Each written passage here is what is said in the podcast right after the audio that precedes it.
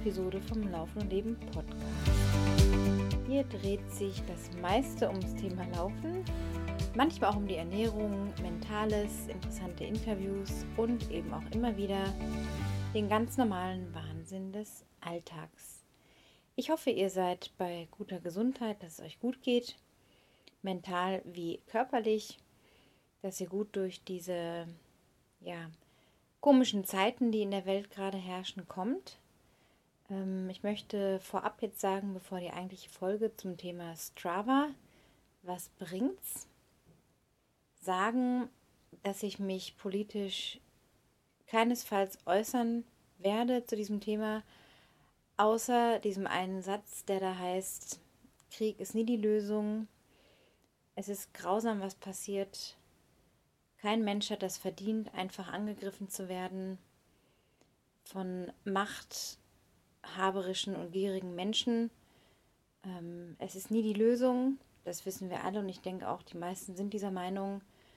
Aber alles, was die Politik und so weiter anbelangt, möchte ich in diesem Podcast außen vor lassen. Ich bin kein Experte. Ich betrachte die Dinge als totaler Laie, als fassungsloser Mensch, der sich fragt, das kann es doch nicht ernsthaft sein als wäre Corona nicht schon einschneidend genug gewesen, ist es jetzt eigentlich alles noch eine Stufe schlimmer. Und ich wünsche uns einfach allen, dass wir im kleinen und im großen Miteinander und für uns selber friedvoll sind, dass wir immer wieder Momente finden, in denen wir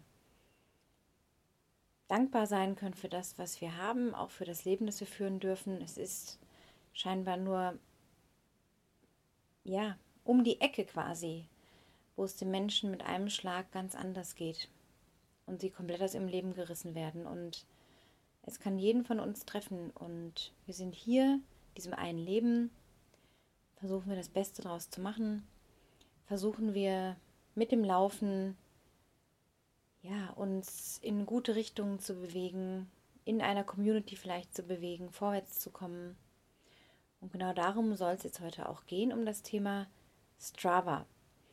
Ich hatte euch ja vor einiger Zeit aufgerufen, mir mal eure Meinung und Erfahrungen mitzuteilen per WhatsApp oder eben auch auf anderen Kanälen. Und da ist relativ viel Rückmeldung gekommen und ich danke euch wirklich sehr dafür, für euren Einsatz, für eure Mühen, für eure Zeit, für eure teils wirklich ausführlichen Berichte, die ich super spannend finde.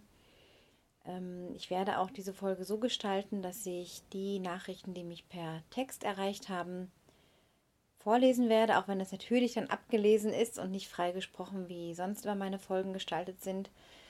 Aber anders geht es nun mal nicht. Die Menschen haben einfach entschieden, per Text das zu schicken, was ich völlig okay finde. Ähm, soll euch einfach einen Überblick geben, wo gerade da ja jemand steht mit Strava. Und es ist eine Sammlung ganz verschiedener spannender Perspektiven. Und die Folge soll auch dazu dienen, dich selber mal zu fragen, ja, wo stehst du denn vielleicht mit diesem Medium, wenn du es denn nutzt? Ne? Ist natürlich jetzt klar, zielt auf die Menschen ab, die Zuhörer, die es auch wirklich nutzen oder vielleicht überlegen, da einzusteigen, natürlich auch. Aber gerade so als vielleicht schon einigermaßen erfahrener Nutzer kann es auch eine Bestandsaufnahme sein, sich mal zu fragen, hm, was nützt mir das eigentlich? Ähm, bringt mich es wirklich voran? Äh, was ziehe ich daraus für mich?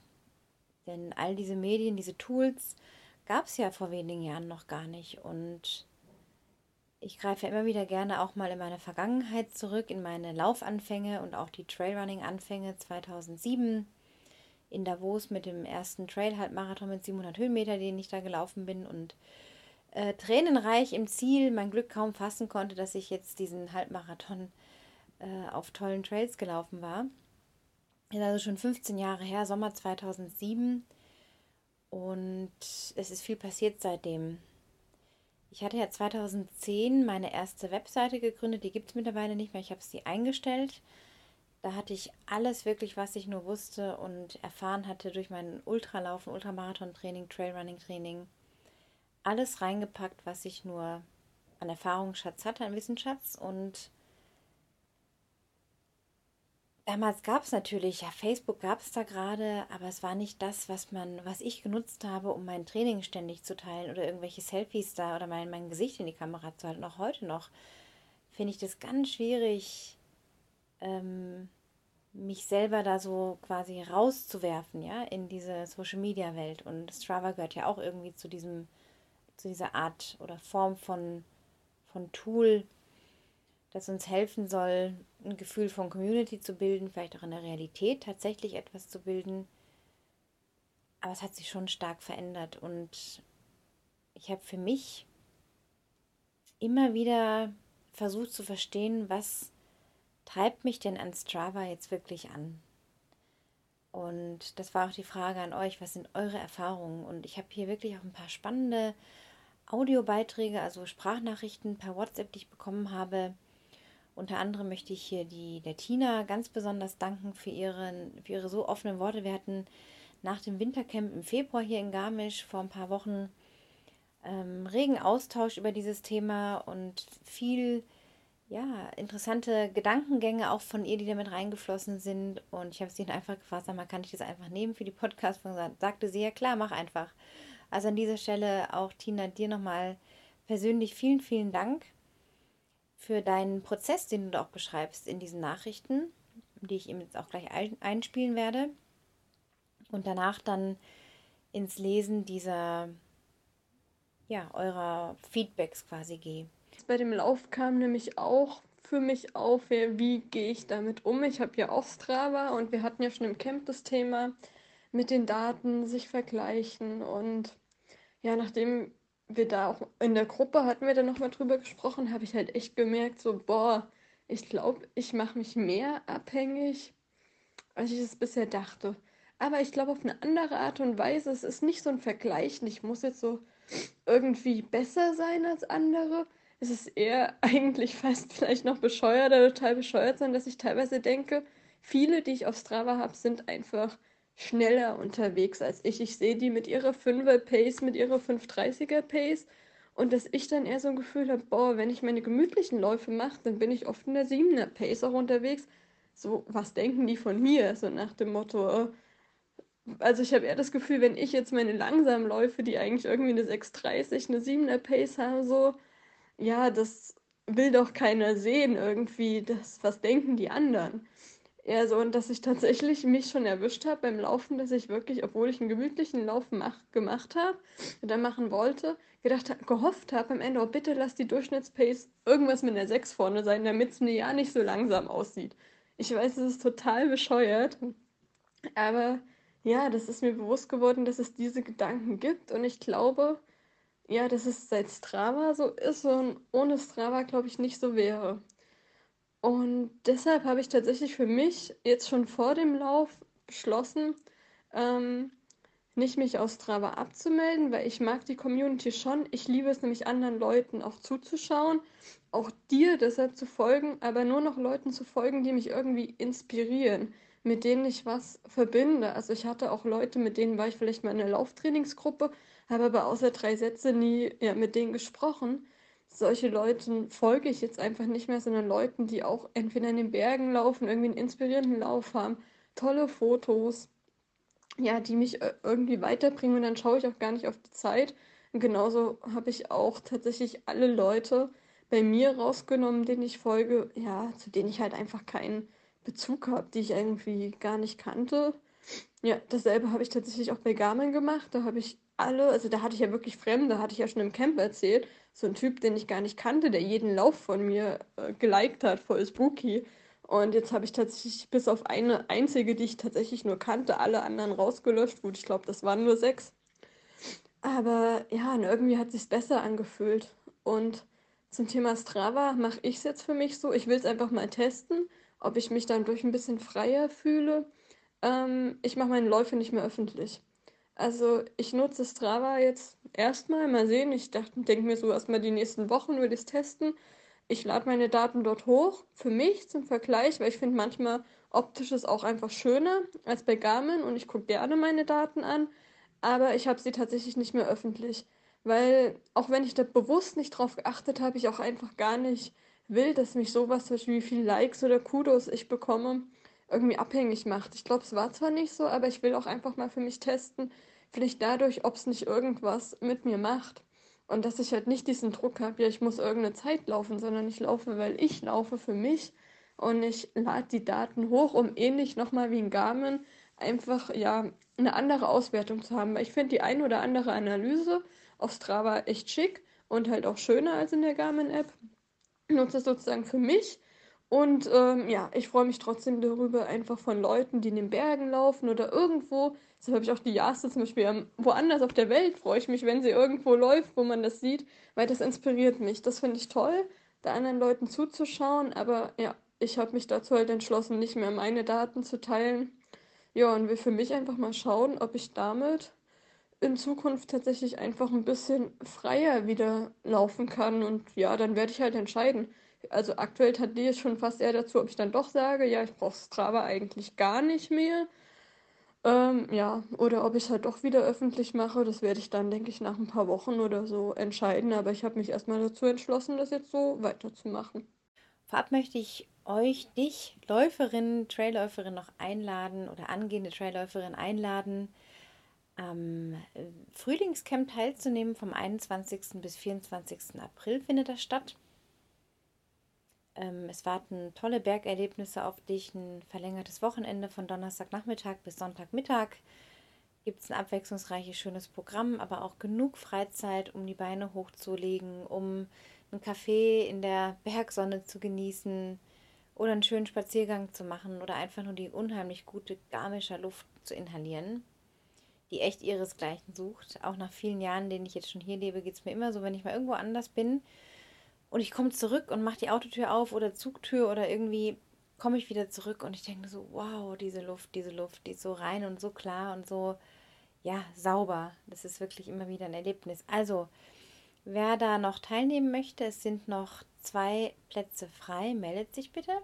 Über das Anmeldeformular in den Shownotes könnt ihr da auch direkt euch anmelden oder schreibt mir einfach eine Mail oder eine WhatsApp in die Nummer auch, die in den Shownotes eingeblendet ist und dann können wir einfach Kontakt machen und Wer noch Fragen hat, den berate ich natürlich auch gerne. Das Camp richtet sich an Läuferinnen, die schon etwas Lauferfahrung mitbringen, also nicht gänzliche Laufanfängerinnen, sondern einfach Frauen, die Bock haben, das Trailrunning auf spielerische Art und Weise kennenzulernen, mit tollem Test-Equipment von The North Face, dann Stöcken, die wir haben, ähm, ja, verschiedene Supporter, tolle Workshops, ein tolles Rahmenprogramm und eben auch wunderbare Trailruns hier in den Bergen im Voralpinen von Garmisch. Keine Sorge, es geht nicht um Druck und Ballern und höher, schneller, weiter, sondern um das Verfeinern gewisser Techniken, die es einfach leichter machen, Anstiege hochzukommen und genauso fluffig eben einen Downhill zu meistern. Ja, wie gesagt, einfach anmelden oder melden bei mir, dann machen wir den Rest. Würde mich sehr freuen, noch zwei Damen zu begrüßen. Ja, Strava, Strava, Strava. Wo fange ich da an? Ich habe mich letzten Sommer aus so einem Impuls heraus angemeldet, weil ich dachte, ach, jetzt machst du das einfach mal und jagst jetzt so ein paar Kronen. Ich hatte mit einem Kumpel immer wieder Kontakt gehabt und mich mit ihm ausgetauscht und war dann irgendwie der Meinung, Mensch, ich müsste hier mal mein Revier verteidigen und hier mal so ein paar äh, Spuren setzen ne? oder, oder Wege markieren sozusagen, um es mal ein bisschen anders auszudrücken. Und mein Hund übrigens, der ist heute ein bisschen, wie man so schön sagt, under the weather. Also er ist so ein bisschen unterm, naja, unter dem Normalen gerade. Ähm, hat leider ein bisschen Durchfall gehabt letzte Nacht und wie ein kleines Baby sich auch gemeldet. Ja, und hat sich irgendwie den Magen, glaube ich, verdorben ein bisschen. Aber ich hoffe, es geht ihm bald wieder besser. Aber man leidet tatsächlich ein bisschen mit, wie bei kleinen Kindern früher. Wenn da irgendwas war, hatte man gleich die Panik, oh Gott, gleich zum Arzt und so weiter. Aber ich bin da schon relativ gelassen. Er schläft viel und freut sich immerhin, wenn er mich sieht. Und das ist schon mal ein gutes Zeichen. Ja, Strava. Also es ging damit los, dass ich gedacht habe, ich müsste jetzt mal ein paar Kronen absahnen. Wer es noch nicht ganz versteht, also bei Strava gibt es ja dieses diese Leistungslevel, dass man sich in die sogenannten Listen mit reinnehmen lassen kann, wenn man für ein paar Euro im Monat die Premium-Mitgliedschaft abschließt. Erst hatte ich die Basic und habe ich gedacht, komm, jetzt machst du mal Premium, so what? Und habe dann monatlich ein paar Euro bezahlt. und bin dann auf Kronenjagd gegangen, habe mir dann die Segmente angeschaut, von denen ich dachte, oh, die wären interessant, mache ich mal. Und dann hatte ich mal so eine Woche, wo ich dann, ich glaube, es war letztes Jahr im Mai oder so, äh, drei Segmente abgelaufen bin. Die sind ja von unterschiedlicher Distanz. Es gibt ja sehr kurze oder eben viel, viel längere. Äh, es geht ja bis hin zu Klettersteigen und was man nicht alles machen kann. Und ich hatte dann ja diesen Ehrgeiz entwickelt und hatte mich dann einfach übernommen, weil ich wie eine angestochene losgerannt bin. Als ging es um mein Leben und Hauptsache, ich habe die Krone. Und das war in dem Moment auch ein gutes Gefühl, so ja, jetzt stehe ich da und man sieht meinen Namen und äh, jeder kann sehen, dass ich hier flott unterwegs bin. Und mir dann im zweiten Moment gedacht, ja, aber what's the point? Also, was ist dann, wenn ich da drin stehe? Also, das ist ja letztendlich auch sehr, mh, hm, wie soll ich sagen, kuratiert. Also, es ist nicht, es ist nicht, es ist für den Moment die Momentaufnahme, aber es ist ja nicht im Rahmen eines Tages X, an dem man sich an eine Startlinie stellt und an dem Tag laufen 50, 100, wie viele Leute auch immer oder 10 diese Strecke ab und wer dann der oder die Beste ist, hat gewonnen. Sondern ich weiß ja nie, wo steht jemand anders im Training. Ja, es sind ja bei manchen Segmenten Zeiten, wo ich denke, hä, das ist aber langsam und das ist ja gar keine Konkurrenz. Das stelle ich sowieso fest. In Garmisch hier unter den Frauen gibt es keine echte Konkurrenz und ich hatte dann relativ schnell die Lust verloren und fand es echt fad habe es dann aber genutzt, um immer wieder so ein paar Routen mir rauszusuchen oder Inspirationen, Ideen zu bekommen. Aber für mich stand immer so dieser persönliche Ehrgeiz im Vordergrund. Also mit Community und Challenges und so weiter habe ich mich da nie befasst. Und das ist jetzt das nächste clevere Tool seitens Strava, mm, was eigentlich ja nur dazu dient, dass man wieder eine Anerkennung sich holen kann für sich selber und dass die anderen auch sehen, man hat wieder an dieser Challenge teilgenommen, die 50k Walking Challenge oder keine Ahnung, 100.000 und die kommen einem ja zuerst auch ins Gesicht. Wenn ich die App öffne, sehe ich zuerst, welche Challenge ich wieder machen kann. Und das ist dieses Unterbewusste, was so wirkt, dass ich dann denke, ah, da drücke ich jetzt schnell drauf auf diesen Button und dann bin ich dabei. Und dann kriegt man für die längste Strecke irgendwie, das war deine längste Strecke auf Strava bisher, oder du hast erfolgreich da und da teilgenommen oder dein längster Lauf bisher und so weiter Ah, das weiß ich ja selber. So, aber es ist immer wieder, kriegt man über dieses Tool eine Bestätigung. Und die machen das so clever über diese Medaillen, über zweitschnellste Zeit, drittschnellste Zeit, über irgendwie ein kleines Symbol, ein kleines Scheißkrönchen, auf Deutsch gesagt, was darüber entscheiden könnte potenziell, ob man sich gut fühlt oder schlecht fühlt. Und wenn man halt so ein Mensch wie ich ist, der eher zu einem sehr persönlichen Ehrgeiz auch neigt, kann das schon ein bisschen fatal sein. Und hier lese ich mal vor, was Stefan geschrieben hat. Also, hallo Anna. Ich habe gerade deinen Aufruf bezüglich Strava-Erfahrungen gehört. Ich selbst habe und möchte auch keine Erfahrung mit Strava sammeln. Punkt. Da ich sicherlich einer dieser Typen wäre, der sich ständig nur vergleicht und das wahre Glück des Laufens aus den Augen verliert, nur um irgendwelche Segmente zu erreichen. Ich habe schon oft Probleme, nicht zu viel auf die Daten meiner Uhr zu geben und meide zudem auch Social Medias wie Facebook oder Instagram. Ich finde, solche Modelle schaffen eine Parallelwelt. Sicherlich ganz reizvoll für einige, für mich aber wie gesagt gefährlich. Ja, danke Stefan an dieser Stelle für deine, deine ehrlichen Worte. Und ich bin mir echt sicher, dass sich da einige Menschen wiederfinden können in diesem Vergleichen, auch wenn man ja immer sagt, ja, man nutzt es dann für das persönliche Weiterkommen, dass man dann halt sieht, was man am Jahresende geschafft hat, wie viele hunderttausend Aktivitäten, in welcher Sportart. Das sieht dann alles ganz toll aus. Und dass es eben nicht so ist, dass man es nicht nur für sich macht, erkenne ich daran, wenn ich Leute sehe, denen ich folge. Ich folge nicht vielen, aber so ein paar, paar Handvoll. Und dann sehe, dass die jeden Spaziergang 1,71 Kilometer, 0,85 Kilometer Rad pendeln irgendwo hin. Oder der und der Spaziergang, ja, 1,71 Kilometer mit 55 Höhenmetern um den Block. Klar, diese Sachen addieren sich, aber wenn ich jetzt anfangen würde, jeden kleinsten Popel zu tracken, das bedeutet ja auch, dass ich in dem Moment meine Uhr drücken muss. Ich bin also schon im Bewusstsein, ah, ich track das jetzt. Und in dem Moment, wo ich es öffentlich mache, will ich ja, dass es andere sehen. Ja, unter dem Aspekt, ja, ich möchte es einfach mit meinen Freunden, meiner Community teilen, ist auch die Frage, ja, wie viele dieser Leute, denen du folgst, sind denn deine Freunde? Also echte Freunde, die du kennst, nicht nur Namen, weil irgendjemand einen edit. Mir geht es ja genauso. Ich habe äh, von den Leuten, denen ich da folge, kenne ich die meisten gar nicht persönlich. Und das ist eben, dass man ist in diesem Strudel drin und merkt es gar nicht. Und dann war für mich die nächste Frage,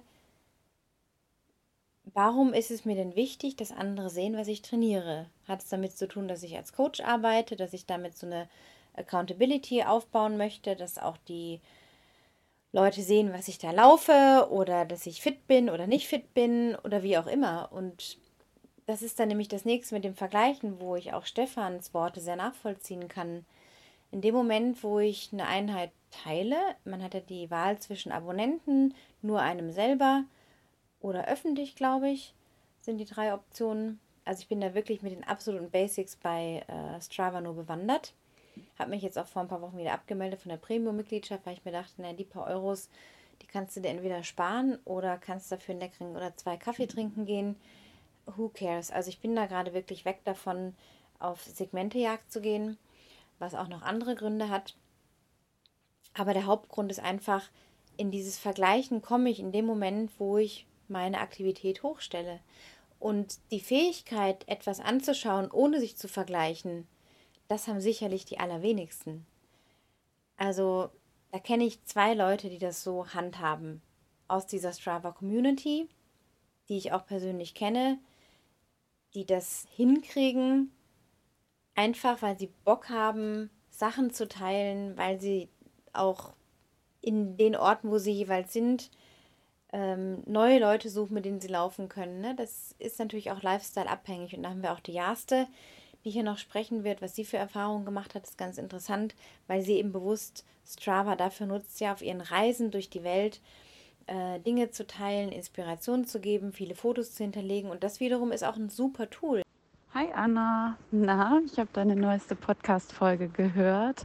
Natürlich beim Thema Strava direkt aufmerksam geworden und auch, ja, natürlich mich erkannt. Ähm, ja, äh, wie du schon sagtest im Podcast, ich nutze das wirklich, um mich mit anderen Leuten zu verbinden, aber ich finde es auch ein super Tool, um mal ähm, auf neue Ideen zu kommen bei den Strecken, ähm, weil ich eigentlich echt nicht so, ich mag es einfach nicht immer dieselbe Strecke zu laufen. Und das Coole ist ja auch, man kann sich Routen vorschlagen lassen. Und wie gesagt, ähm, selbst jetzt, wenn man einfach mal im Urlaub ist oder so ähm, und jetzt nicht so extrem rumreist wie ich, ähm, finde ich das super, weil du ähm, anhand der Segmente, also ich nutze sie nicht als Wettkampfgedanke oder Natürlich, manchmal ist das ein kleiner, kleines Add-on, wenn ich da irgendwie mal unter den Top Ten bin, aber es ist natürlich nicht die Regel. Ähm, genau, aber äh, bei den Segmenten siehst du dann, wie hoch frequentiert die Strecken sind. Und ähm, da siehst du auch so ein bisschen die Bodenbeschaffenheit und so weiter. Oder kannst einfach in die Top Ten mal gehen und dir die Routen angucken von den Leuten, die da gelaufen sind. Dann kann man sich dann angucken, okay, laufe ich die Strecke auch? Ähm, die, das habe ich auch schon öfter gemacht, dass ich einfach die Strecke nachgelaufen bin dann quasi. Und da war einfach nur ein Teil davon, die, ein Segment oder so. Also genau. Und ansonsten finde ich das halt irgendwie cool zu sehen, was andere Leute so machen. Ich folge Leuten aus Indien, aus den USA und aus allen möglichen Ländern. Und die folgen auch mir. Und ähm, ich bekomme da immer ganz cooles Feedback und äh, gebe das auch immer gerne zurück, dass ähm, ja, ich finde es einfach spannend, was ähm, dass das gemeinsame Hobby einen so verbindet und ähm, wie unterschiedlich die Leben so sind auf der Welt. Deswegen, ich sehe das eigentlich echt sehr positiv. Aber natürlich bin ich auch einfach nicht so ein, ähm, ja, nicht so in diesem Wettkampfmodus. Es ist natürlich cool, wenn man da irgendwie mal so sagt, boah, Jetzt bin ich da auch unter den Top Ten und das in einem ganz anderen Land. Ähm, ja, aber äh, das ist, wie gesagt, bei mir nicht so das ähm, große Ziel. Ich kann mir aber auch vorstellen, wie du bereits sagtest, dass das für viele Leute ähm, ja auch unter Druck setzt. Also, dass man dann irgendwie einfach denkt, Mann, ich muss jetzt echt äh, mehr laufen. Guck mal, jetzt der und der läuft jetzt auch so und so viel Kilometer die Woche oder boah, ist der verletzt und so, habe ich mich selber auch schon mal erwischt, dass ich dann über Leute urteile, ohne irgendwie was wirklich zu wissen über die Person. Ähm, vielleicht machen die auch einfach nur alternative Sportarten oder laden das einfach auch mal nicht bei Strava hoch. Ähm, genau. Äh, ich bin da ja total aktiv, weil mich die ganzen anderen sozialen Plattformen gerade ein bisschen nerven und ähm, ich denke so, da bin ich so ein bisschen unter meinesgleichen und wenn es nicht interessiert, der muss ja nicht hingucken. Und ähm, genau, deswegen finde ich das eigentlich so, ja, eine super Plattform. Wenn ich in diesem Werkzeug Strava wie so eine Art Tagebuch führen kann. Ah, heute habe ich das und das gemacht. Das ist ja eine Art Tagebuch auch. Also auch da kann man natürlich im Mindset anders denken. Ja, wenn man diese, dieses Mindset dafür hat und sagt, ich teile hier mein persönliches Trainingstagebuch, schaut mal dies, schaut mal das und noch einen, einen tollen Spruch dazu oder wie betitle ich meine Einheit so. Das, da gibt es natürlich schon auch tolle Variationen und auch Menschen, die das echt toll machen. Also ich folge da auch zwei, dreien oder von denen, denen ich folge, sind zwei, drei dabei, äh, wo ich gerne schaue, was die so machen. Und bei anderen denke ich halt, okay, warum muss jetzt da jeder popelige Spaziergang oder jede kleinste Radausfahrt geteilt werden? Also wofür? Was ist da für mich als Konsument am anderen Ende Sinn und Zweck. Und ich hatte mich an dem Punkt nämlich auch wieder gefunden, zu schauen, ah, jetzt habe ich den Hund und jetzt teile ich mal jeden Spaziergang. 8,7 irgendwas oder einmal um den Block, ja, 1, irgendwas oder 2, whatever. Oder die Morgengassi-Runde. Aber was nützt denn das dem anderen? Ja, der weiß dann, okay, äh, Anna hat jetzt einen Spaziergang gemacht, aber so what? Was ist denn dann damit? Ja, und diese Fragen die muss sich auch nicht jeder stellen von euch. Es ist meine persönliche Herangehensweise an Strava, dass ich mich frage, okay, jetzt konsumiere ich dieses Tool, aber was ziehe ich da am Ende für mich raus? Ich weiß, am Ende haben 23, 25 Leute, denen ich folge, einen Schwall an äh, Trainings geteilt, ja, von Core-Training über Fitnesstraining, über Läufe, über Walks, über Radausfahren, über alles, Schwimmen, Langlaufen, you name it. Aber was konkret mache ich, Anna Hughes, mit dieser Information? Also, wozu verwerte ich sie? Ja, ah, cool, das, so und so hat das und das gemacht. Schön, freue ich mich. Und dann ist das wieder weg. Out of sight, out of, out of mind. Aber was mache ich damit? Also, wo, warum verschwende ich dann im Grunde Minuten auf Strava und Minuten adden sich auch ab? Ja, dann habe ich halt irgendwie, adden sich auch ab, ja zu viel Denglisch hier, Entschuldigung. Die summieren sich am Ende der Woche auf eine Stunde oder länger, wo ich denke, was hätte ich jetzt in der Stunde machen können? Ja, jetzt klage ich, habe keine Zeit für dieses oder jenes. Hätte ich vielleicht da ein paar mehr Kniebeugen machen können oder Mittagsschlaf oder dieses Verdaddeln, glaube ich, das ist dieses Verleitende an diesem Tool. Wie bei vielen anderen Plattformen natürlich auch. Ob ich jetzt bei LinkedIn bin, ob ich auf einer App bin, wie Spiegel, Nachrichten, Instagram, Facebook, wie sie alle heißen. Mehr kenne ich eigentlich auch gerade gar nicht, weil ich andere gar nicht nutze, außer Instagram und Strava. Und das ist die Frage, die ich mir halt stelle. Was nützt es mir für mein Training, wenn ich weiß, XY ist heute 29,8 Kilometer gelaufen, dem und dem Tempo mit den, den Höhenmetern. Erstens weiß, und man kommt automatisch in das Vergleichen, erstens weiß ich nicht, wie war die Beschaffenheit, dann komme ich ins Vergleichen, weil ich denke, ja, wow, das ist aber schnell oder wow, ist das langsam. Man kommt in diese Bewertung rein, ob man es will oder nicht. Weil sonst könnte ich auch einfach das teilen ohne die Zeit. Aber ich habe noch nicht rausgefunden, wie das geht, dass ich bei Strava, vielleicht kann mir das ja jemand noch erklären von euch, wenn ihr Strava-Profis seid, aber wie ich das einstelle, dass ich einfach nur sehe, ah, Lauf äh, 8,5 Kilometer. So, ohne die Zeit oder was, weil was sagt es jemand anderem, wenn da irgendeine Herzfrequenz steht?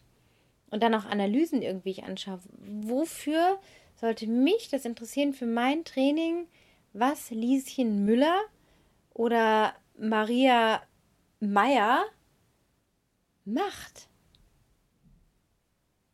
Also diese Frage könnt ihr wirklich mal sacken lassen. Was ist da? Was ziehe ich daraus, mir anzuschauen, was Lieschen Müller oder Maximilian Muster oder wie sie alle heißen, machen.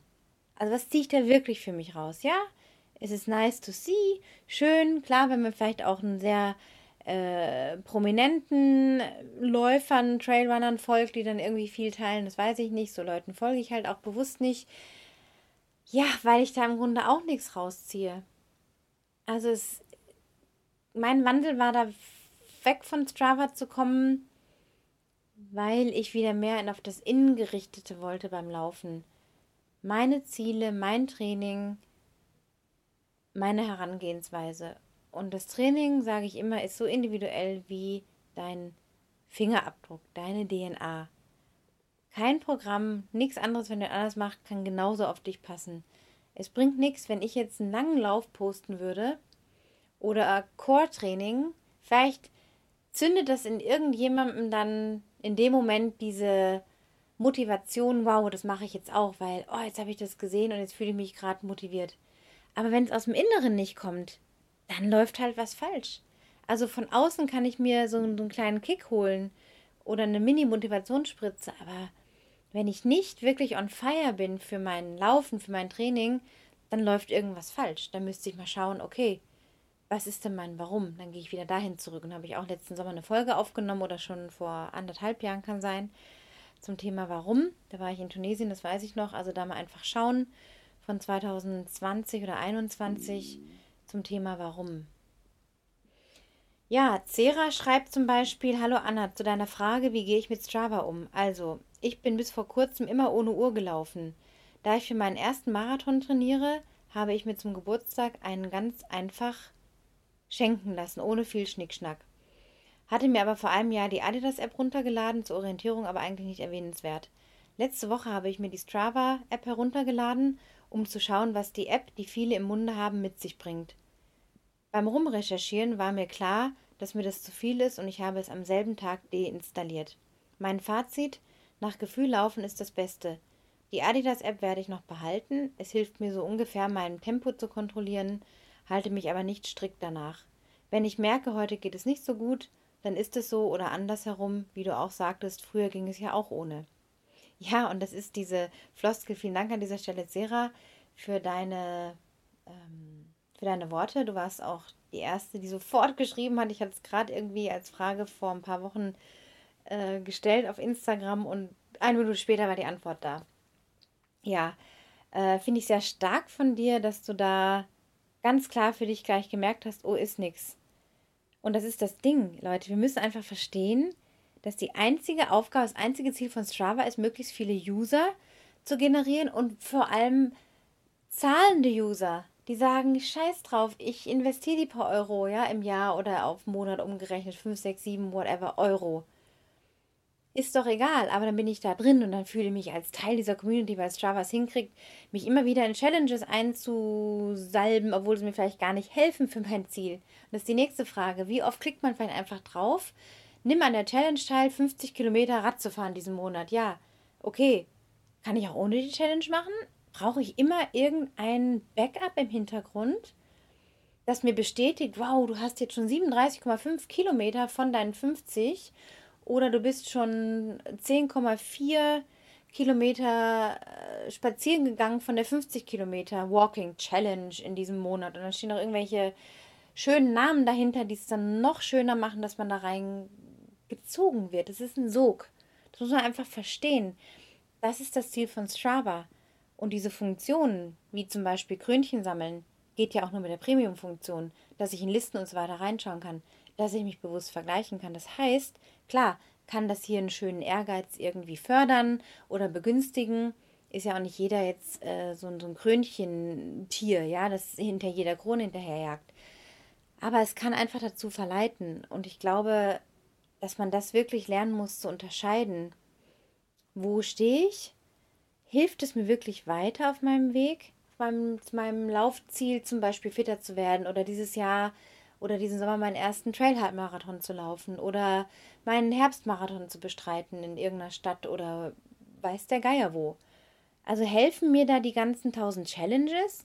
Brauche ich ständig die Bestätigung von Strava, was ich wieder Tolles gemacht habe, weil ich weiß es ja selber für mich. So. Und dass ich für diesen Mist auch noch bezahlen muss, dass ich dann Segmente kriege oder mir holen kann, ist doch eigentlich ein Irrsinn, weil dann würde es wirklich der App oder den Erfindern oder wem auch immer darum gehen, wirklich eine Community zu schaffen. Dann könnten sie es alles kostenfrei machen. Und dann wäre das eine andere Geschichte. Aber ich muss ja dafür bezahlen. Also, was ist das Ziel? Es geht einfach um Gewinnmaximierung. Das muss man einfach so ansehen. Ja, blätter ich mal hier noch weiter in meine seitenlangen Ausdrücke. Der Thomas kommt nachher noch dran, der hat nämlich auch sehr viel Interessantes dazu geschrieben, was uns auch wieder eine ganz andere Perspektive geben kann, weil er da ziemlich fortgeschritten ist mit Strava. Aber Fabian schreibt, ich habe heute zum Kochen eine Podcast-Folge angehört. Ich habe diese sehr spannend gefunden. Das war eine vorige, ich glaube, die vor, vorletzte oder vor, vor, vor, vorletzte, keine Ahnung. Auch ich bin mir gerade mal überlegen, was mir wichtig ist im Leben und wie viel Zeit ich dem Beruf widmen möchte. Dann zu Strava. Ich bin zwar auf Strava, aber die meisten Tracks sind nicht öffentlich. Ich tracke aber fast jeden längeren Spaziergang. Nicht um mich zu vergleichen und Segmente zu gewinnen, sondern ich liebe, GPS-Tracks zu sammeln. Dies ist für mich eine Art Tagebuch, um mich an den Spaziergang, die Wanderung zu erinnern. Ich dokumentiere diese dann auch gerne mit Fotos. Und das ist auch das Schöne. Danke an dieser Stelle, Fabian, für deine Worte das ist das Schöne, was ich vorhin auch meinte. So, man kann das wirklich als Tagebuchform super für sich nutzen und für andere, für Freunde zum Beispiel, dann auch zugänglich machen und dann einfach schöne Wege oder was man gesehen hat teilen. Und so macht es auch die Jaste, die ja nachher noch im, im Audiobeitrag kommt. Also da ne, gibt es ganz verschiedene Arten und Weisen. Ähm, Tagebuchform, aber eben in dem Moment, wo ich denke, ich muss jetzt jede kleinste Runde irgendwie tracken. Jedes Pendel, immer die Uhr anmachen, immer einstellen. In welchem Bewusstsein bin ich dann? Also brauche ich diese ständige Kontrolle, dass ich dann am Monats- oder am Wochenende oder am Halbjahr weiß, ah, jetzt bin ich schon so und so viel Kilometer Gassi gegangen. Okay, dann gehe ich vielleicht acht Kilometer Gassi jeden Tag. Ja, was mache ich dann damit? Dann habe ich am Ende da 100 Kilometer stehen und dann? Also, was ziehe ich daraus? Das ist wirklich immer die Frage. Dominik schreibt: Hallo Anna, ich habe mir gerade eine Podcast-Folge angehört. Du bist, du hast ja eingeladen dazu, dir eine Nachricht zu schicken, was Strava bedeutet. Ich finde es interessant, dass für dich im Vordergrund stand, die Kronen einzusammeln und dein Revier zu verteidigen oder zu markieren. Ja, das war's. Mit diesen Gimmicks von Strava habe ich mich noch gar nicht auseinandergesetzt, bin dort seit drei Jahren angemeldet und habe auch kein Interesse daran, Segmente etc. zu erobern. In erster Linie habe ich es, um eine Übersicht zu haben, was ich in dieser Woche, in diesem Monat und am Ende vom Jahr geleistet habe.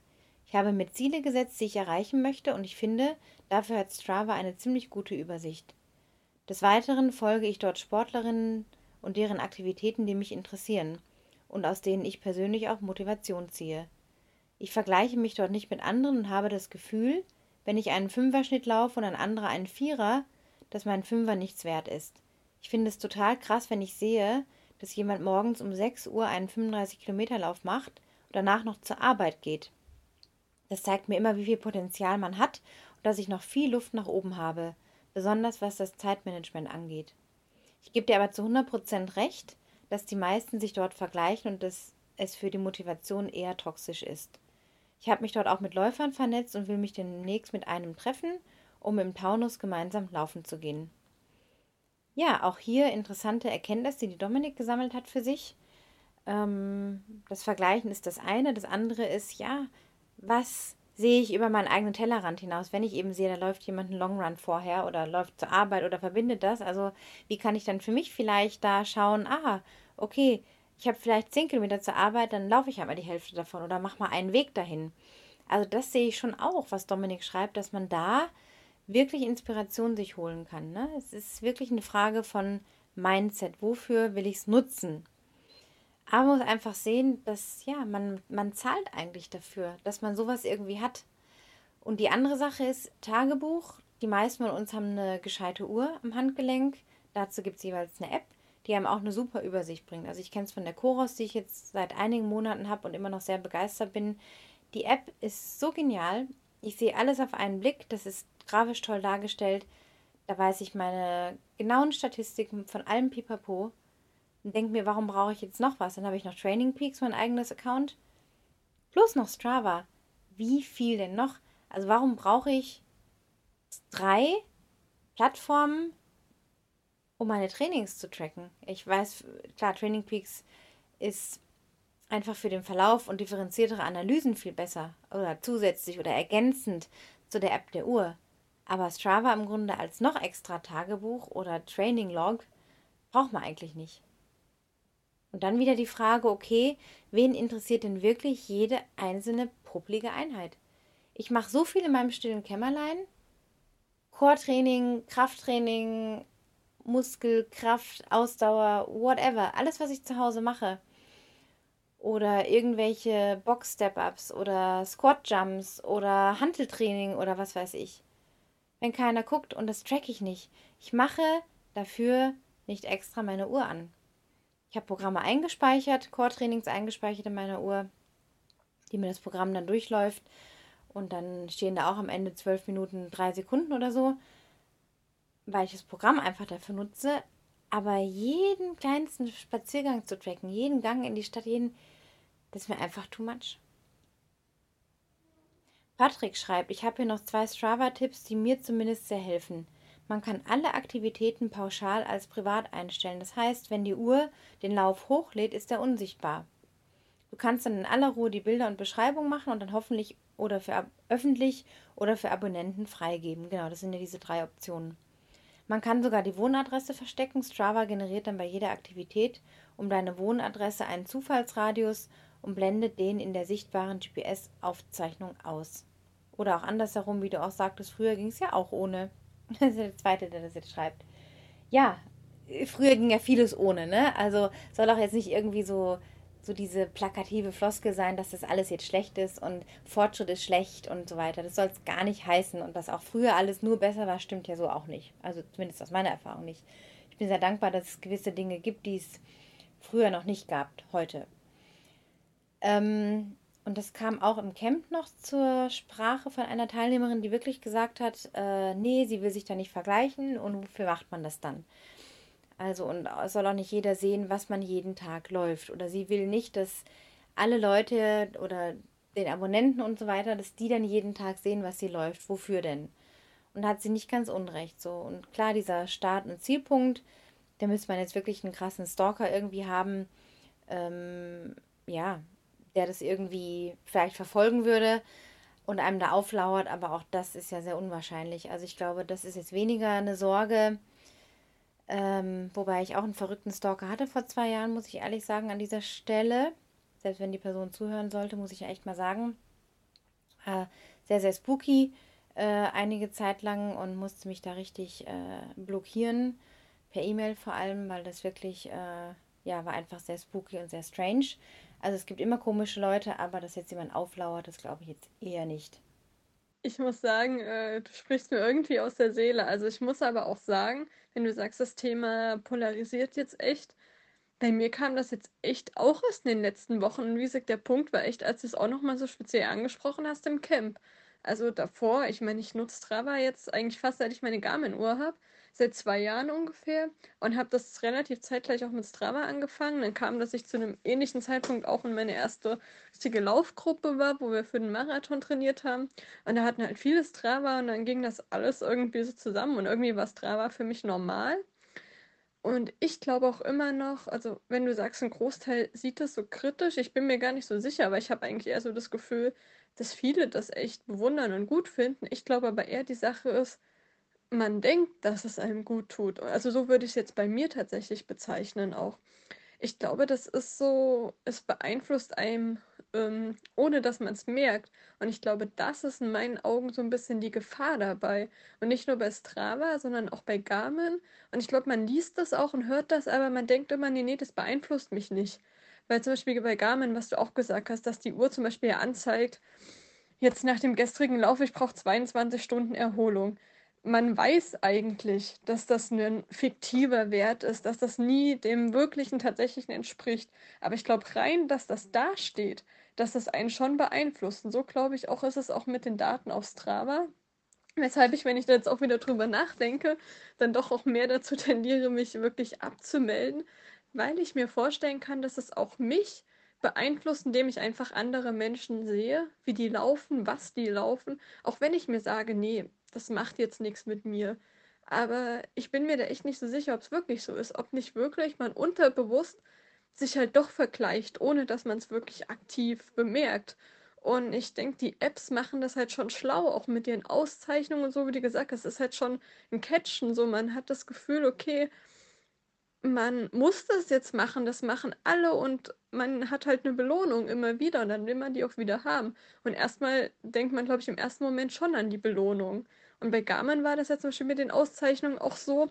Am Anfang bekommst du für fast jeden Lauf eine Auszeichnung, weil es gibt viele Auszeichnungen nur einmalig. Das heißt, ich habe für meinen ersten 10 Kilometer Lauf eine Auszeichnung bekommen, für meinen ersten Lauf überhaupt, dann für meinen ersten Halbmarathon eine Auszeichnung, Dasselbe auch beim Radfahren, beim ganz normalen Wandern, bei Yoga-Aktivitäten. Das erste Mal, wenn ich Yoga tracke, gibt es eine Auszeichnung.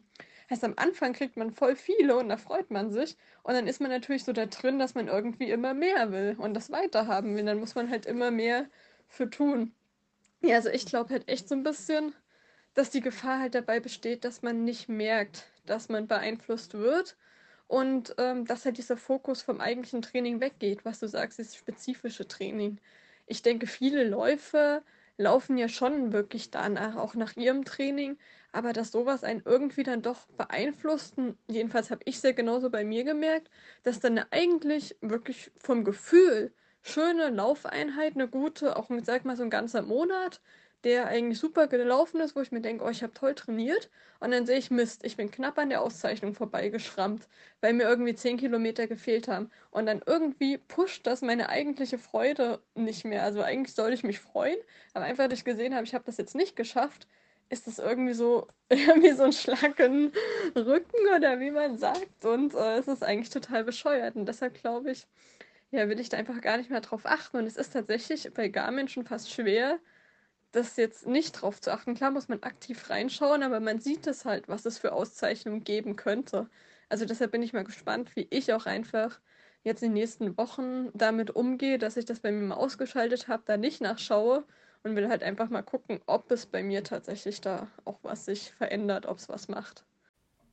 Ihr seht schon, es gibt wirklich zahlreiche Erfahrungen mit Strava. Es gibt nicht das eine richtige oder dass es falsch ist. Ähm, ich sehe nur auch die Tendenz zum, zum permanenten On-Sein, dem ständigen Unterliegen einer gewissen Kontrollsucht, vielleicht schon im weitesten Sinn bei einigen Leuten. So alles zu tracken, alles zu kontrollieren, immer genau zu wissen, was habe ich gemacht und diesem Drang, alles zu teilen. Ne? Und das ist halt auch diese schlaue Funktion der Kudos. Ich meine, wer kannte schon früher das Wort Kudo? Hier eine Umarmung, da eine Umarmung so eine virtuelle Umarmung, dass einen das schon so aufbauen kann, ist ja eigentlich an sich schon echt fragwürdig. Ne? Und äh, sich dann darüber auch zu definieren, das ist ja im Grunde wie bei allem, ob jetzt bei Facebook der Daumen oder die anderen Emojis, die es da gibt, oder bei Instagram das Herzchen. Ja, wo fängt man an, wo hört man auf? Also es geht einfach nicht mehr ohne und das ist halt die Sache. Da ging es früher wirklich ohne. Also in dem Moment, wo ich mein Training für mich gemacht habe, und keiner eine Anerkennung mir gegeben hat, außer dass ich für mich selber da gerade stehen musste im Training. Das war wirklich eine andere Nummer. Es war eine andere Motivation und ein anderes Outcome, also ein anderer Fokus. Nämlich nicht der, oh, ich lade das gleich hoch und mal schauen und vielleicht kommen ein paar Kudos und auch das haben wir Menschen einfach in uns eingebaut, so dass wir einfach auch Anerkennung brauchen und benötigen. Und wenn man jetzt vielleicht Anerkennung auf anderen Wegen nicht so bekommt, zum Beispiel im Job oder man da immer runtergeputzt wird oder in der Partnerschaft oder unter Kollegen oder im Freundeskreis oder oder oder oder und und und. Und dann ist da vielleicht, sind da vielleicht zehn Kudos am Ende des Tages auf Strava. Vielleicht kann das manche Menschen schon ins Glück irgendwie bringen. Kann auch sein. Und aber auch da wäre zu hinterfragen, ja, was ist dann, wenn das mal wegbricht? Also das Gesündeste ist ja wirklich für sich selber gerade zu stehen im Training, die Läufe für sich zu laufen. Was wäre, wenn man jetzt mal jedem sechs Monate Strava wegnehmen würde? Und es gibt es einfach nicht mehr. Ich glaube, einige Leute wären da ganz schön im Unglück. Ähm, andererseits, klar, muss man auch für Inspiration von Routen einfach diese Sachlichkeit sehen bei Strava, da komme ich gleich zum Thomas, der ganz klar sagt, ja, ähm, ich nutze das für viele andere Funktionen, mir bringt es einfach viel, Freunde zu finden, Profis zu begleiten und so weiter. Ähm, das sind natürlich schon so diese fortgeschrittenen Funktionen, ne? wenn man das wirklich so annehmen kann, auch zu schauen, okay, da habe ich jetzt einfach den und den Lauf vor, jetzt gehe ich mal da in diese Gegend rein und suche mal, was da jemand für einen Track vielleicht hochgeladen hat, dann lade ich mir den auf die Uhr und fertig. Das erleichtert natürlich in neuen Ortschaften enorm viel, wenn man da laufen möchte und neue Gegenden erkunden will. Ich persönlich bin halt der Oldschool-Typ. Ich bin schon immer mit einem handgeschriebenen Zettel losgelaufen. Klar nutze ich auch mal meine Uhr für einen Track, um den runterzuladen, wenn ich was finde. Habe ich jetzt neulich auch mal gemacht. So funktionierte auch ganz gut. Aber eigentlich bin ich gerne auf meine eigenen Antennen und meinen eigenen Radar äh, angewiesen und verlasse mich da gerne am liebsten drauf. Weil in dem Moment, wo ich eben auf die Uhr schaue, nehme ich ja viel weniger den Weg äh, wahr. Ich weiß dann zwar, ah, okay, jetzt bin ich auf dem und dem Weg, aber äh, ohne dieses ganze Tamtam -Tam, ähm, verlasse ich mich noch auf, ah, da war jetzt sehr der Baum, da muss ich da rechts abbiegen, den merke ich mir jetzt. Oder das ist ein Schild. So, man hat eine andere Kopfarbeit. Und ich stelle jetzt mal die These wirklich auf, also dass Strava wirklich den Athletengeist oder den Läufergeist ganz schön durcheinanderwirbeln kann, wenn man sich da nicht abgrenzen kann oder genug abgrenzen kann. Also die Vergleicheritis ist mehr als gefährlich. Klar gibt es auch Leute, die einfach sagen, ja, ich mache das ja eh nur für mich und mein Hobby und ich finde es einfach geil und ich schaue da gerne rein. Ich habe ja auch einen bekannten Läufer, einen älteren Herrn schon, der in Rente ist, der hier sich sämtliche Krönchen abstaubt, äh, Altersklasse, ich glaube 65 plus, wenn ich mir, ja, ich bin nicht ganz sicher, ich glaube 65 plus. Ähm, und der liebt es halt und sagt auch, ja, Anna, ich verschwende viel zu viel Zeit auf Strava, aber es ist mein Ding. Und das hat dann seine Berechtigung. Weil er nichts anderes zu tun hat, wie er sagt. Und er verbindet seinen sportlichen Ehrgeiz mit Strava und ist halt super interessiert an diesen ganzen Listen und so weiter. Und das kann man halt auch verstehen. Also es ist nicht per se eine schlechte Sache. Es ist einfach die Frage, wozu nutze ich es und was am Ende des Tages bringt mir das, wenn ich ein Segment gelaufen bin und vielleicht auf eine Krone aus bin, dann steht da halt der Name, okay, so und so, so und so gelaufen. Oder für die Liste an, ja und dann, was ist dann? Ne? Das ist nicht die gleiche Bedingung für jede Person an dem und dem Tag ob Schnee, ob Eis, ob Regen, ob Matsch, äh, ob Hochsommer. Wir kennen dann jeweils die Bedingungen nicht und dann habe ich quasi das ganze Jahr vermischt, irgendwelche Namen in den Listen stehen von unterschiedlichen Monaten oder Jahren oder von vor drei Jahren im Juni ist so und so das und das gelaufen und im Dezember 21, drei Jahre später läuft so und so, holt sich die Krone ja, es könnte ja auch Läufer geben, die einfach jemandem anders ihre Uhr anschnallen und der Läufer läuft halt dann um sein Leben quasi, weil er so viel schneller ist und macht die Segmente, aber du stehst da mit deinem Namen drin. Also ich glaube, da gibt es auch so viele Formen von Manipulationen, denen wir uns gar nicht bewusst sind. Und deswegen sage ich, Strava ist nicht immer nur reell. Also ich glaube, da ist ganz viel Fake und ganz viel manipuliert. Oder manche, die dann halt mit dem Radl irgendwo hinfahren und das dann als Laufstrecke irgendwie messen, ja, und dann halt so fahren, dass sie halt in einem schnellen Lauftempo wären, was aber nicht ihrem wahren Tempo entsprechen würde und so weiter. Also da kann man so viel manipulieren und deswegen ist im Grunde diese ganze Kronenfunktion wirklich auch oder Kronenjagd, Segmentejagd wirklich auch in Frage zu stellen. Ja. Ja, Thomas schreibt also, also ein bisschen Feedback und Beispiele, warum ich das nutze, möchte ich dir jetzt gerne mitteilen. Freunde finden. Ich habe nur durch Strava bestimmt zehn alte Kollegen, Schulfreunde wiederentdeckt. Die waren auch nicht auf Facebook, da mache ich auch kaum was, aber laufen und radeln regelmäßig. Einer davon, der Kies aus England, früher null sportlich, hat mich durch die Unterhaltung, nachdem wir uns auf Strava connected haben, auch dazu gebracht, dass ich jetzt mehr mache und warum ich als Ziel Ultra habe. Er hat von sich seiner Story erzählt und ohne Strava hätte ich ihn nicht gefunden.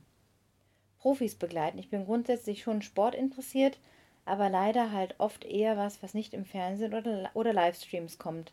Gerade Ausdauersport. Früher habe ich mit meinem Vater oft Triathlon geschaut, fand ich faszinierend. Viele Sportler wie zum Beispiel Alexander Sorokin nutzen Strava. Und ich finde es einfach sehr spannend zu beobachten, wie sie trainieren was sie machen und erreichen. Das bringt mich inhaltlich beim Laufen nicht weiter, klar, weil es weil es äh, oh, habe ich hier gerade, weiß ich gerade nicht, was das meint, weil es fünf Liegen höher ist, aber es ist Unterhaltung und spannend. Und darauf freue ich mich, wenn ich beim morgendlichen Kaffee Strava anschaue. Hilary Allen, Anton Kupitschka, François Dain etc., wo sonst bekommt man so viel Einblick, was diese Ausnahmesportler so machen. Danke, dass es Strava gibt. Training Log und Strecken abspeichern. Auf Strava gebe ich gerade meinen Läufen vernünftige Bezeichnungen, nicht nur Morning Run, sondern auf den Eckbauer zum Beispiel. Das ist ein Berg hier. Finde ich viel angenehmer als zum Beispiel Garmin Connect. Und wenn man den Uhrhersteller wechselt, bekommt man ja immer andere Plattformen. Ich würde gerne etwas Unabhängiges haben, auch sowas wie trainingspeaks.com. Weiß ich ja nicht, wie lange ich es habe. Ich nutze Strava auch, um Strecken wiederzufinden, weil ich eben nach Eckbauer suchen kann mit der Suchmaske. Und dann finde ich es wieder. Ich kann daraus dann auch Strecken erstellen und die exportieren nach Garmin oder auf die Uhr. Auch die 3D-Ansicht vom Streckenbilder in Strava finde ich echt super. Kleine Sache, aber wie viele Kilometer mit welchem Schuh bin ich gelaufen? Okay, das ist was Kleines, aber ich finde es gut, dass es direkt dabei ist. Sonst merke ich irgendwie nie, dass es vielleicht mal Zeit für neue Schuhe ist. Aber ja, das ist wirklich was Kleines. Und hier kommt der kleine Fehler, den ich festgestellt habe. Ich habe jetzt von The North Face den Vective Endurance, glaube ich, schon eine Weile ähm, trage ich den schon, bin super begeistert davon. Ein richtig, richtig geiler Schuh. Und den hatte ich dann auch bei Strava eingetragen, um eben diese Übersicht mal zu haben. Wobei, das kann ich auch in Training Peaks einstellen. Wenn ich da Schuhe hinzufüge, es müsste auch gehen. Und ja, es geht sogar mit großer Sicherheit. Und dann habe ich auf einmal eine E-Mail bekommen, du bist jetzt schon 1300 Kilometer in diesem North Face Schuh. Und dann habe ich gedacht, das stimmt ja überhaupt gar nicht. Den habe ich seit Februar. Ich laufe schon nicht 1300 Kilometer in vier oder fünf Wochen. Und da habe ich dann schon gedacht, oh, wie kommt jetzt das irgendwie zustande? Also das hat mich fast ein bisschen aufgeregt, weil da definitiv was mit den Kilometern nicht stand. Oder ich habe irgendwas nicht mitbekommen.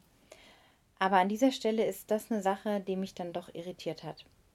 Thomas schreibt weiter lokale Gruppen. Hier gibt es zum Beispiel eine Ammersee-Gruppe und darüber habe ich mich, über habe ich super schöne Strecken kennengelernt.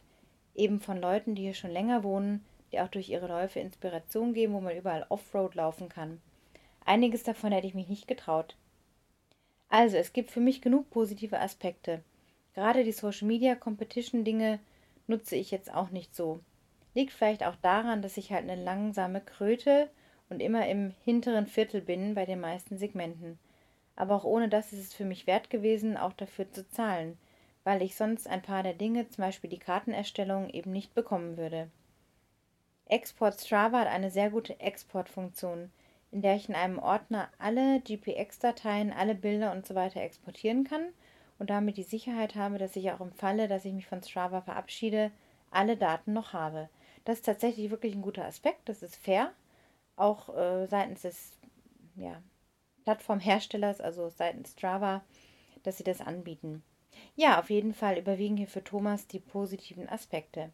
Und wie gesagt, die Folge soll auch nicht dazu dienen, euch jetzt zu sagen, Strava ist scheiße oder Strava ist äh, super, sondern einfach um verschiedene Standpunkte mh, hm, kennenzulernen und euch eure eigenen Fragen zu stellen. Am Ende für euer Training, je länger die Strecken, umso mehr nach innen gekehrt hilft es einfach zu sein, nicht alles rauszuhauen, alles zu teilen, jeden Pups, jeden Popel, äh, was man wie wo gelaufen ist.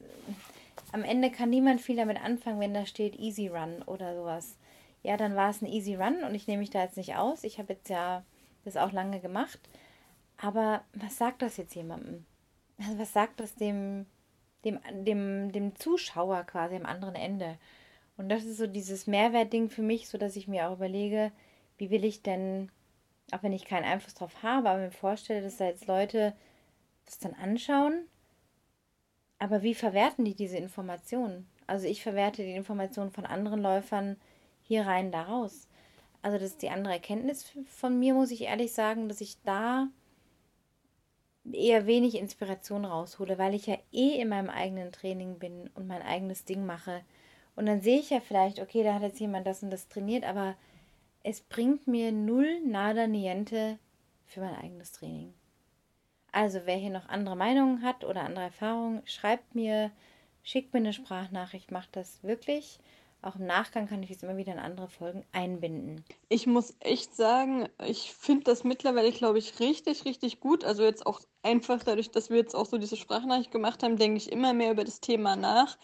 Und also eigentlich seit dem Camp kam das echt so. Und ich denke, das ist wichtig und ich glaube echt richtig, richtig gut, wenn du diesen Podcast rausbringst dafür, weil ich glaube, der Punkt ist echt, man muss einfach für sich selbst wirklich mal drüber nachdenken, hilft es mir. Also so war es jetzt bei mir. Ich glaube, ich habe das am Anfang laufen lassen und gar nichts bemerkt. Aber ich habe jetzt halt immer mehr angefangen, einfach drüber nachzudenken. Genau das, was du ansprichst. Was bringt es mir tatsächlich? Also ist es wirklich gut oder schlecht? Und natürlich, denke ich, gibt es auch viele positive Dinge. Und selbst auch die Auszeichnung, das kann natürlich motivieren, auch mich im Training und wenn man das bekommt. Aber die Dinge, die wir jetzt so angesprochen hatten, klar, es gibt halt auch negative Effekte. Und ja, je mehr ich halt in Summe wirklich jetzt drüber nachgedacht habe, über diese Sache, muss ich halt echt sagen, dass ich für mich einfach wirklich immer mehr der Überzeugung bin, dass es jetzt auch der richtige Weg ist, einfach mal zu gehen, damit aufzuhören. Und im Nachhinein würde ich auch echt sagen, ja, finde ich das cool oder kann ich verstehen, wenn es Trainer gibt, die sagen, hier meldet euch da gar nicht erst an weil wirklich dieser Fokus auf eigentlich ja das spezifische Training sein soll. Ich meine, die meisten Läufer haben ein Ziel und ähm, wie du gesagt hast, diese Apps bringen einen eigentlich für sein eigentliches Ziel nicht wirklich weiter. Ich denke mal, die meisten Sachen davon bringen einen nicht weiter, sondern was einen weiterbringt, ist ein gezieltes Training. Und ähm, ja, diese Challenges mögen zwar mal toll sein, ich denke vielleicht auch für den ein oder anderen Hobbyläufer oder so, um wen überhaupt zum Laufen zu bringen, dass er sagt, okay, ja, jetzt laufe ich die Woche halt überhaupt mal, um das eine oder andere zu bekommen. Aber ich denke wirklich für wen, der jetzt auf irgendein, also ein Läufer, der ein Ziel vor Augen hat, sei es ein Marathon, Halbmarathon, irgendeine Zeit zu erreichen, dann finde ich jetzt im Nachhinein ja, bringt das eigentlich nichts. Und bei mir wäre tatsächlich, ist, also ich finde es im Nachhinein selbst total bescheuert, einfach diese Motivation, dass ich diese Auszeichnung habe und Level hochsteige. Und also jedenfalls war es bei mir im Garmin irgendwie krasser, obwohl ich da kaum andere Leute hatte. Das haben nicht mal andere gesehen. Aber das hat mich schon ähm, angesprochen, was bei mir tatsächlich auch ein bisschen aus meiner Vergangenheit kommt, weil ich muss sagen, bevor ich überhaupt so Läuferin war, habe ich halt echt viel auch so Online-Spiele gespielt und so einfach im Kopf habe ich das schon, dieses äh, Hochleveln, das ist einfach was, das fand ich schon immer cool irgendwie. Das hat bei mir so getriggert, oh cool, wie früher so, steigst ein Level auf. Und da habe ich so meinen Spielcharakter sozusagen für mich, und da war ich ja auch nur für mich allein. So habe ich das halt gesehen. Ja, und ähm, ja, in Strava, weiß ich, habe ich die Challenges, die habe ich am Anfang auch, muss ich sagen, als ich in Strava eingetreten bin, habe ich auch ähm, dieses 5K und 10K irgendwie jeden Monat mitgemacht. Aber ähm, tatsächlich war es der Fakt, dass man in Strava nichts weiter von hat, sondern man hat einfach nur die Auszeichnung fertig. War für mich damals schon ein Punkt, dass ich das relativ schnell nicht mehr gemacht habe, weil ja, das hat mir halt nichts gebracht. Also irgendwie hat ein Garmin echt dieses Level aufsteigen, das, was bei mir dazu geführt hat, weshalb ich das weitergemacht habe. Und klar, bei Strava war für mich so schon die Intention, am Anfang auch mit Läufern in Kontakt zu treten. Und ich fand das cool, weil in der Laufgruppe war das ja dieses, ja, eigentlich sollte man miteinander reden. Ich glaube irgendwie sogar, dass es dazu führt, dass man weniger miteinander redet. Und so war irgendwie teilweise auch in meiner Laufgruppe, ja, man hat halt gesehen, was die anderen eh laufen in Strava. Dann hat man sich auch gar nicht mehr so gefragt, ja, wie war dein Training, was hast du die letzte Woche gemacht, wenn man sich einmal die Woche gesehen hat. Und ich musste auch echt drüber nachdenken. Beim Camp hatte ich ja erzählt, eigentlich fand ich so einen schönen Strava-Moment von mir, ähm, wo ja der eine nach dem Rennsteiglauf, dem letzten, mich in Strava dann angeschrieben hat, weil er gesehen hat, wir waren eine gemeinsame Gruppe, hat Strava aus uns gemacht, hat er sich ja bedankt. Danke, dass ich ihn gezogen habe, die letzten Kilometer. Und das hat mich natürlich gefreut und berührt. Und in dem Moment dachte ich, oh, voll cool. Nur durch Strava sozusagen habe ich das von dem erfahren. Und Jetzt im Nachhinein muss ich schon drüber nachdenken, wo ich mich eher frage, naja, an sich wäre es viel cooler gewesen, dieser Mann hätte mich äh, direkt im Ziel darauf angesprochen. Das hat ja eine Teilnehmerin dann so gesagt, ja. Sie meint, ja, wenn ich so einen Effekt habe, dann spreche ich die Menschen im Ziel direkt an. Und ich glaube, das hätte mich eigentlich sogar noch mehr gefreut. Hat natürlich der jetzt nicht gemacht, heißt, ohne Strava hätte ich es nie erfahren. Aber ich weiß gar nicht, ob man durch solche Apps nicht sogar gerade weniger kommuniziert. Und das bringt, ich meine, das ist ja heutzutage eh der Fall, durch Smartphones und so weiter, dass man weniger aufeinander zugeht, sondern man schreibt halt eher. Und das ist schon auch sowas in die Richtung schon fast geht. Also eigentlich hab, hat das mir selbst auch was gesagt, dass ich dachte, okay, wenn ich irgendwie so eine Erfahrung vielleicht auch in einem Lauf mache, vielleicht würde ich dann auch eher jemanden direkt im Ziel drauf ansprechen und dann sowas auch gar nicht über eine App wie Strava erst kommunizieren. Ja, aber auf jeden Fall merke ich selbst, es ist ein irgendwie auch spannendes Thema. Ich äh, will es eigentlich auch gar nicht so negativ dastehen lassen, weil ich halt glaube, dass es schon positive Effekte haben kann. Mit der Community habe ich auch nicht wirklich Erfahrung. War jetzt bei mir auch eher so der Effekt, dass es ich auch gemerkt habe, also ich wollte das am Anfang, aber so wirklich Leute darüber kennengelernt habe ich dann auch nicht oder dass da jetzt irgendwas mehr geworden ist, wobei ich auch gemerkt habe, so richtig, ähm, ich bin dann auch eher, ich laufe halt meistens alleine und es stört mich gar nicht. Also am Anfang wollte ich das mehr, da wollte ich mehr so eine Community. Mittlerweile bin ich eher so, dass ich halt mein Training doch viel allein durchziehe, aber ich das auch gar nicht schlimm finde. Das ist für mich halt so auch einfach meine Zeit ist zum Abschalten, wo ich meinen Gedanken freien Lauf lassen kann. Ja, das ist deshalb auch gar nicht so schlimm und ich muss halt echt nur zum Ende nochmal sagen, ich glaube, ich finde es wirklich cool und echt wichtig, wenn du diesen Podcast machst, weil ich denke, jeder sollte einfach mal drüber nachdenken, was es einem wirklich bringt. Und ich denke, dann merken vielleicht genau diese Leute das, was bei mir jetzt eingetreten ist, dass es halt vielleicht doch nicht nur den positiven Effekt hat. Oder man kommt halt, wenn man wirklich drüber nachdenkt, auch auf genau diese Dinge, dass es einen nicht vielleicht doch in der einen oder anderen Sache beeinflusst. Und ich denke, gerade die Menschen dazu zu bringen, einfach mal drüber nachzudenken das ist halt der Effekt. Also das ist genau das, was bei mir halt jetzt eingesetzt ist, als du uns einfach nochmal bewusst auch im Camp zu dem Thema angesprochen hast. Ich denke einfach drüber reden und ja, dann, ja, vielleicht kann man dann selbst oder du dadurch den einen oder anderen Läufer halt doch, ich sag mal, davon abbringen, aber mit dem Ergebnis, dass äh, am Ende eigentlich man besser trainiert, weil man wieder den Fokus auf das wirklich Wichtige setzt, nämlich das eigentliche Lauftraining und vor allem halt auch, wie du es schon mal gesagt hast in einem einen Beitrag, wirklich ähm, den Lauf zu genießen. Das, äh, warum laufe ich eigentlich?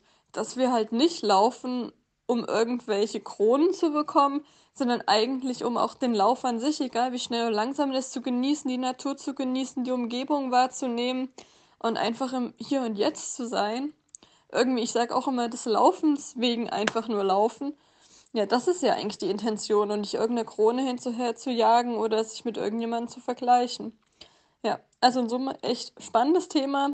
Ja, die Folge möchte ich auch damit schließen, dass ich hoffe, dass sie euch Spaß gemacht hat, dass sie euch dienlich war oder dienlich ist, euch irgendwie weiterbringt. Lasst mich da eure Erfahrungen, euer Feedback einfach wissen. Ähm, in den Shownotes ist alles eingeblendet. Denkt dran, es sind noch zwei Plätze frei für das Aprilcamp. 21. bis 24.04.